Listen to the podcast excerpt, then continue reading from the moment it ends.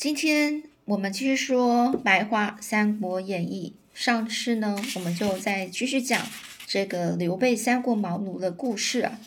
那上次我们又谈到有有一个历史小插曲哦，就是刘备呢有呵斥张飞说：“你难道没听说周文王拜请姜太公的这件事情吗？”哦，当时姜太公啊是对周文王是不理不睬哦。那这边有讲到，我们有提到这个呃姜太公钓鱼啊，他就是讲歇后语哦，就是愿者上钩。这表示呢，就是比较比喻，就是心甘情愿哦哦，所以有时候人家说啊，这是姜太公钓鱼，愿者上钩，就在讲啊，这明明就是他心甘情愿的，也没有人要他呃逼他这么做啊。那这个里面就讲到，这周文王啊是遇到了这个姜子牙，也就是姜太公啊，去呃回去帮他们，就是那是辅佐这个周文王跟周武周武王哦啊。那这周武王后来呢，就是呢伐这个就去打，那就去打攻打这个商纣哦，然后建立了周朝哦。所以呢，这个呃我们一般呢就是。呃，通常在讲那些文明先秦的明君哦，开明的君主，先秦就是春秋时期哦，春春秋战国时期的一些呃之前哦，就是秦国统一之前的这个的时代哦，就是先秦明先秦时代，尧舜禹汤周文王啊，这就是比较有名的明君哦。好，那我们就接下去继续说啦。刘备、关羽和张飞三个人呢，第三次他带着随从呢往这个隆中去，在距离诸葛亮茅庐还有半里路，刘备呢就下马步行哦，下马步行就是呃就是直接用走的，这走着走着啊，就碰巧遇到了诸葛均，也就是诸葛亮的弟弟哦，刘备就连忙行礼就问啊，请问令兄今天在家吗？哦，就说他哥哥在家吗？诸葛均就说啊啊，昨天天黑才回家，将军今天可以见到家兄了。也就是说，他昨天晚上天黑了才回到家，那你今天可以见到他喽。那说说完啊，这诸葛均就自顾自的就离开了。这张飞看到就很生气，就在那边说啊，这个人真是不懂礼貌啊，带我们到庄上为我们引荐一下也无妨啊。既然就这样走了，真没道理哦。为我们引荐引荐也无妨的意思，就说这个弟弟呀，真是不懂礼貌。就你就带我们到你你家，然后帮我们见见一下你哥哥哦，这样也可以啊，也无妨。就是在想说，哦，这样也行啊，哦，又没有什么大那个麻烦的事。而他这样，而这个弟弟就这样走，这个主人就这样这样走了，实在是太没有礼貌，真没道理啊！刘备呢是不以为意啊，就不在意啊，就没有把这件事放在心上。他就说呢：“哎呀，这个他那个诸葛均呐，可能有自己的事要处理，你怎么可以勉强别人呢？”这三个人呢，就来到了庄前哦，就是房子前，在叩叩门之后，就是叩门，就是叩门啊，就是那边敲门哦。这个童子呢，就出来应门啊。刘备是客气的说：“有劳仙童帮忙通报，说刘备专程来拜见先生。”那这个童子却说：“啊，先生今天虽然在家，但现在在草堂上午睡未醒啊，也就是说他在睡午觉啊。”这刘备就急忙说：“既然这样，暂且不要通报，并吩咐这个关羽和张飞啊两个人在门口等着。刘备自己则轻声的走进草堂，哦，看见诸葛亮是仰卧在草堂榻上啊，于是就拱手，然后站在这个台阶下静静的等候。这关羽和张飞在门外是等了许久啊，都看就没有什么看不到什么动静哦，非常不耐烦哦。”于是呢，他们就一起走进了草堂，看到刘备还在台阶下站立等候。张飞啊，立刻就是怒气冲天哦，怒气冲天就非常生气啊，就说啊：“这位先生怎么如此傲慢啊？那能在台阶下站着等候，自己却高枕无忧的在那里呼呼大睡。我去屋后放把火，看他起不起来。哦，也就是说高枕无忧，就是那种没有忧虑啊，很安心睡觉。这形容呢人啊心情安然闲适哦，就在那边没事啊，高枕无忧哦，也没有什么烦恼，就在那边烦没有烦恼，在那边呼呼大睡。这幸好关羽再三的劝阻哦，张飞才作罢哦，才作罢就才放弃啊。刘备则要两个人呢耐心的继续在门外等待。一切平静后，刘备是往草堂草堂上啊去看。看见诸葛亮啊翻了个身哦，似乎快醒来的那种感觉啊，哪知啊这个诸葛亮面向墙壁后又睡着了。这童子呢本来打算要叫醒他，但是呢却被刘备制止说：“哎呀，不要惊动先生啊！”刘备就这样呢又站了一个时辰哦。那以前的一个时辰呢是我们现在多久呢？啊，也就是大约两个小时哦，所以这两个小时很久啊。而后呢，就睡在榻上的诸葛亮突然悠悠的吟了首诗，说：“大梦谁先觉？平生我自知。草堂春睡春睡足，窗外日迟迟啊！”哦，就是他醒来就直接的，就唱了呃，就说了这首诗啊。才说完啊，终于睡醒的诸葛亮翻身就问童子说：“好像有人有听到人的声音呢，是有客人来吗？”这童子就说：“哦，有的，刘皇叔啊，正站在站在台阶下等候多时了。”那么我们就再回复回去看一下，这个诸葛亮刚醒来的时候唱了这首诗啊，啊，大梦谁先觉？平生我自知。草堂睡呃春睡足，窗外日迟迟。哦，迟到了迟哦，什么意思呢？大梦谁先觉？哦，人生是一场长长的梦啊，人生就像一场梦，有谁能够先从梦中醒来呢？哦，谁先觉？大梦谁先觉？哦，哦，人生就像一场梦啊，有谁能够先从梦中醒来呢？平生我自知，哦，而我一直很清楚的知道自己平生的心愿啊。就这我一生的心愿是什么？只有我自己知道了。草堂春睡足哦，这时候啊，我在春天的这个草堂上就饱饱的睡了一觉啊。哦，窗外日迟迟哦，醒来之后呢，窗外的日光正缓缓的，就是流转照照在我的身上啊。哦，就这意思啦。这时候诸葛亮于是起身就说啊。就是对这个童子说呢，怎么不早点通报呢？哎呀，我进去换件衣服就出来。于是呢，说完啊，便转入后堂。哦，后堂就是房间里面哦。过了好一会儿呢，这身长约八尺，脸如白玉，戴着丝织头巾，身披鹤羽外衣的诸葛亮，整理好衣冠，出来迎接客人了。哦，我们刚刚说身长约八尺啊，那大概是几公分呢？大概是一八四啊，哦，也蛮高的哦，对现在人来说还是蛮高的。刘备就端详着这仪表堂堂、仙风道骨的诸葛亮走出来。哦，仙风道骨，我们讲说仪表堂堂，是说这个人的容貌举止很端庄哦，庄端正庄严哦，看起来就是那种。人为人处事是那种光明正大的那种感觉啊，仪表堂堂，仙风道骨，就说这这整个气度啊，有那种神仙的感觉，修道者的那种风骨，形容说人的气质啊，很真的是气质风度是超尘绝俗，超尘绝俗来讲说，呃，不像一般人这样子啊，哦。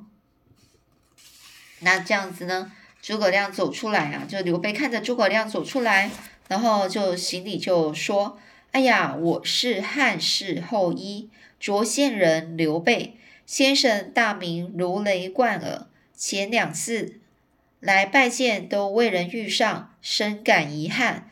不知那时留下的书简，先生看过了吗？呃，就是这个刘备就自己自我介绍一下啦。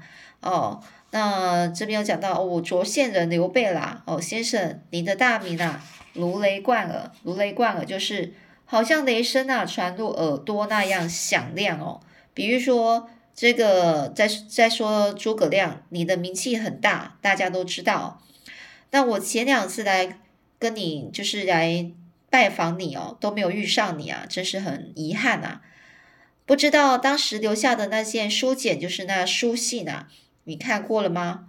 这诸葛亮就谦虚的说啊，我只是个南阳野人哦，南阳，因为他是住南阳哦啊，然后他说自己是野人，就是村野相相夫啦，也是说没什么知识的人啊，疏懒成性啊，承蒙先生看得起啊，三番两次大驾光临寒舍，实在过意不去。这个疏懒成性在讲说，哎呀，我就是一个没知识的人呐，啊，我就懒惰散漫啊，就成了习惯了。这你看得起我啊，真的是三次两三次的这样子来来拜访我啊，真是很不好意思啦。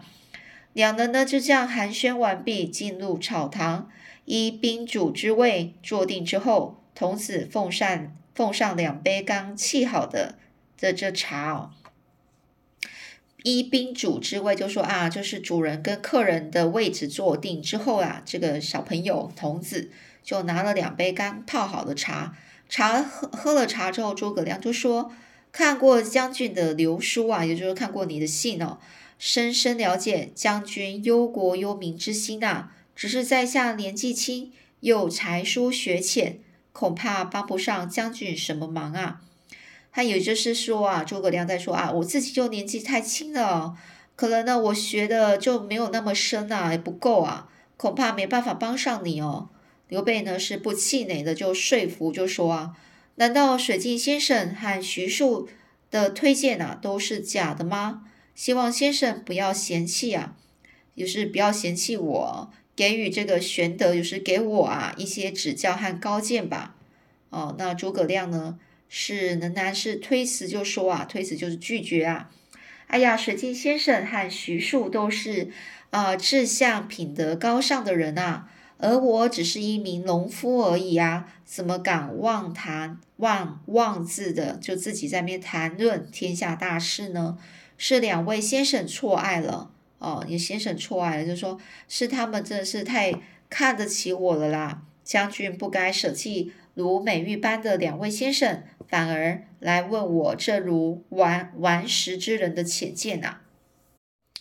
那也就是说，他将自己呢比喻就是一个顽石哦，很顽固的石头。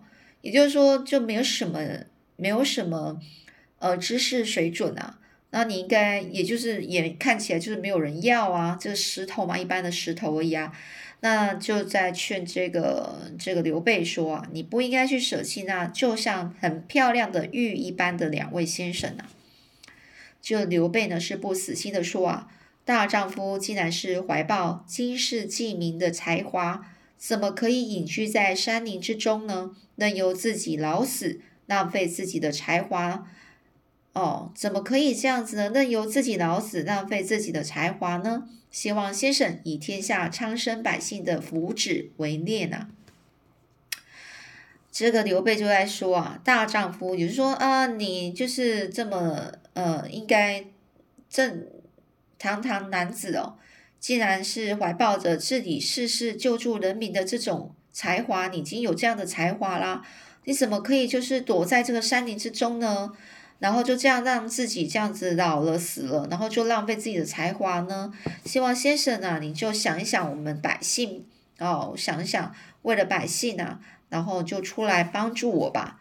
这诸葛亮终于笑了笑说：“那我想先听听将军的志向。”刘备呢是平退左右侍从后说：“哦，平退哦，就是旁边的侍从哦，就叫他们就是先出去啊，他要开始讲一些比较私人的话了吧。”就是说啊，眼下奸臣窃据政权，汉室命脉危在旦夕。我自不量力，想为天下人伸张大义，但是智谋却短浅不足，所以至今一事无成。现在只有借用先生的长才为我解惑，才能拯救汉室与苍生呐。刘备讲的是什么意思啊？就说啊，眼下奸臣啊，眼下这奸臣呢，就是有一些其他的，例如说，我呃，像孙权，呃呃，然后还有那个呃曹操啊，还有其他，例如说，呃，他认为不是，呃，呃，就是自己朝廷上所派出来的人啊，占据了呃整个。朝廷哦，那再讲呢？我在讲他想的就特别讲奸臣，应该讲曹操哦。汉室命脉啊，就是这个朝廷的命脉啊，危在旦夕啊，危在旦夕，就是说非常危险哦，在短时间内就这个危险是在短时间就来临哦。哦，就是可能局势是非常不稳哦。而我自不量力啊，我就是自不量力，就我那我根本就没那么大的那个呃。就是力量都不够啊！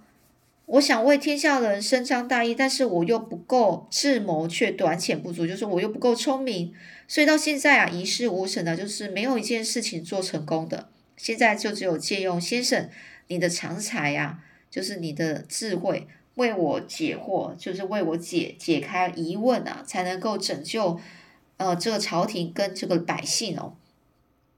诸葛亮听了刘刘备的一番话之后说啊，自从董卓啊作乱之后啊，天下豪杰纷纷兴起自立啊，也就是那些厉害的那些呃将军呐，呃他们就自己兴起，然后就自立为王了，自立自己说自己就是啊，我就是这里的王啊，这里这个土地就是我的啦，哦，很多都是这样子哦。原本啊袁绍势力最大。但是曹操却能够打败袁绍，这不只是靠运气啊，还因为曹操他懂得用人。现在曹操已经拥有百万大军啊，又挟挟天子以令诸侯，所以要跟他对抗恐怕很难呐。这说挟天子以令诸侯的意思，就是说挟持着皇帝啊，用皇帝的名义，然后号令诸侯，然后比喻呢是在说。假借上位者的名义来发号施令哦，也就是说，他就抓了这个皇帝在身边哦，然后就跟跟其他人说，这是皇帝的意思，其实不是皇帝的意思，是他自己的意思啊。所以挟天子以令诸侯就是这个意思啊，挟持的皇帝，以皇帝的名义，然后去告诉这个诸侯其他人说啊，大皇帝说要怎么样哦，就这样子。所以你要对抗他是很难的哦。至于江东地区啊，就是东边啊，东边的地方啊，江东啊，长江以东哦，历经孙坚啊、孙策还有孙权父子三人的长期经营哦，哦，孙坚是爸爸，孙策是哥哥，孙权是弟弟哦，哦，就弟弟孙策跟孙权都是孙坚的小孩啊，哦，所以呢，这三个人是长期经营哦。那当地的人民呢，是十分的拥戴他们哦，所以只能够以他们作为援助自己的对象啊，就请他们帮助你，而不能够与他们为敌哦，哦，不能把他们当做敌人啊。而对于诸葛亮的这个这这些的分析啊，刘备是频频点头哦。然后呢，再说到这个荆州啊，哦，北边有沔水、汉水，南边通南海。其间的物资呢，尽为可用啊，这是这个这边的物资啊，这边的这个呃天然物资啊，都是可以拿来运运用啊。东边是临孙吴的边界，你东边是孙吴啊，中间是荆州，东边啊，就是右边是孙吴，孙吴就是这个刚说的孙坚、孙策、孙权这父子三人的长期长期的经营哦。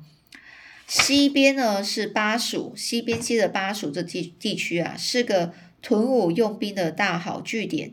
可惜他的领主刘表啊，也就是领主，就是带呃占领这个地的这个主人刘表，不知道要利用这些好呃这些物资啊，天然资源，这大概是上天要赐给将军的礼物吧。还有就是中间是荆州嘛，左边是巴蜀，然后益州，益州啊。就是在荆州的左边，四周呢全是形势险要的屏障关隘，也就是那个形势险要，就是说它的地理位置啊有一些高山啊，然后看起来就不好走了。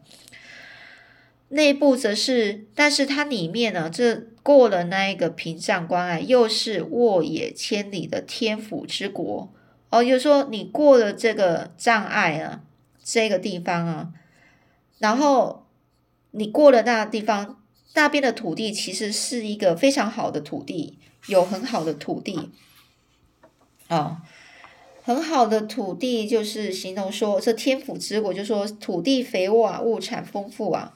的地区哦，所以啊，汉高祖能够在那个地方完成统一天下的大业啊，汉高祖就在西汉的开国开国的那个的的皇帝哦，与便是以这里作为根据地，但是他现在的领主刘璋啊，却是昏庸懦弱，就是领主，就是现在这个占领这个那个地方的那个主人啊，是一个刘璋哦，他其实是很懦弱的人啊。昏庸就这样笨笨的哦，不够聪明哦，使得这个百姓还有一些有志志士等等哦，都非常渴望有明君出现啊。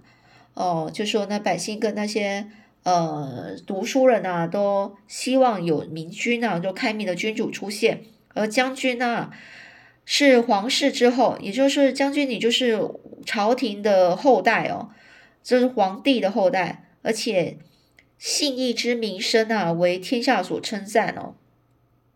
再加上求贤若渴，如果能得到荆州和益州两地，并且守住这两地的险要之处，在和西南方的西方、南方两方的外族和平共处，对内修修明政治，对外与孙权保持友好关系。一旦天下局势改变了，朝廷需要将军的时候，立刻就可以调动率领这两地的军队、群众，然后出秦川往关中协助天子。到时候将军统一天下的心愿达成，复兴汉室自然也就指日可待了。指日可待意思就是说啊，呃，到时候你所期待的事情或者是心愿，很快就会实现了。那我们前面就讲到了。